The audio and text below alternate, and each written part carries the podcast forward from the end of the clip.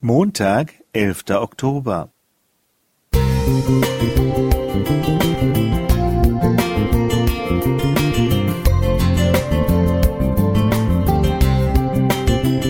Ein kleiner Lichtblick für den Tag.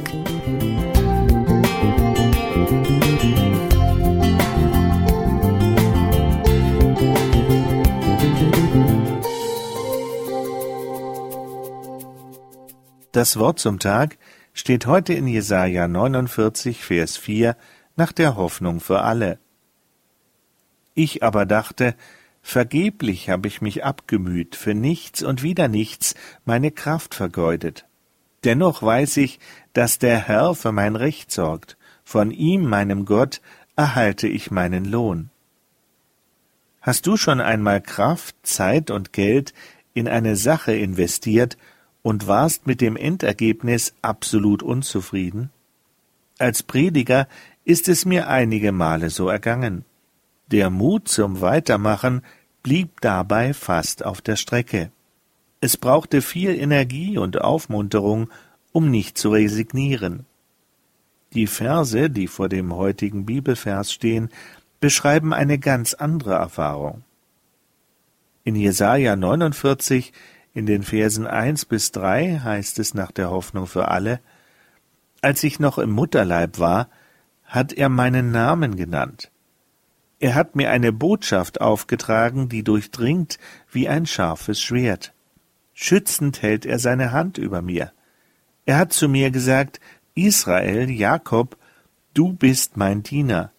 An dir will ich meine Herrlichkeit zeigen. Auch dies durfte ich in den Jahren meines Dienstes immer wieder erleben. Gott der Herr war da, auch wenn ich dachte, mich vergeblich zu mühen. Paulus muss dieses Gefühl auch gekannt haben, denn im Brief an die Korinther sagt er seinen Glaubensgeschwistern in 1. Korinther 15, Vers 58 nach der Hoffnung für alle, Setzt euch mit aller Kraft für den Herrn ein, denn ihr wisst, nichts ist vergeblich, was ihr für ihn tut. Das hat mir geholfen, trotzdem weiterzumachen und durchzuhalten. Einige Kapitel zuvor zeigt er auf, dass jeder, der für Gott arbeitet, bedeutend ist. Es ist nicht so wichtig, wer pflanzt und wer begießt. Wichtig ist allein Gott, der für das Wachstum sorgt. Von Gottes Mitarbeitern ist einer so notwendig wie der andere, ob er nun das Werk beginnt oder ob er das Werk weiterführt. Jeder wird von Gott den Lohn für seine Arbeit bekommen, der ihm zusteht. So 1. Korinther 3, die Verse 7 bis 8 nach der Hoffnung für alle. Dabei spielt das Ergebnis, die Frucht, eine untergeordnete Rolle, sondern der Einsatz, der Aufwand und die Mühe werden gesehen, und schließlich belohnt.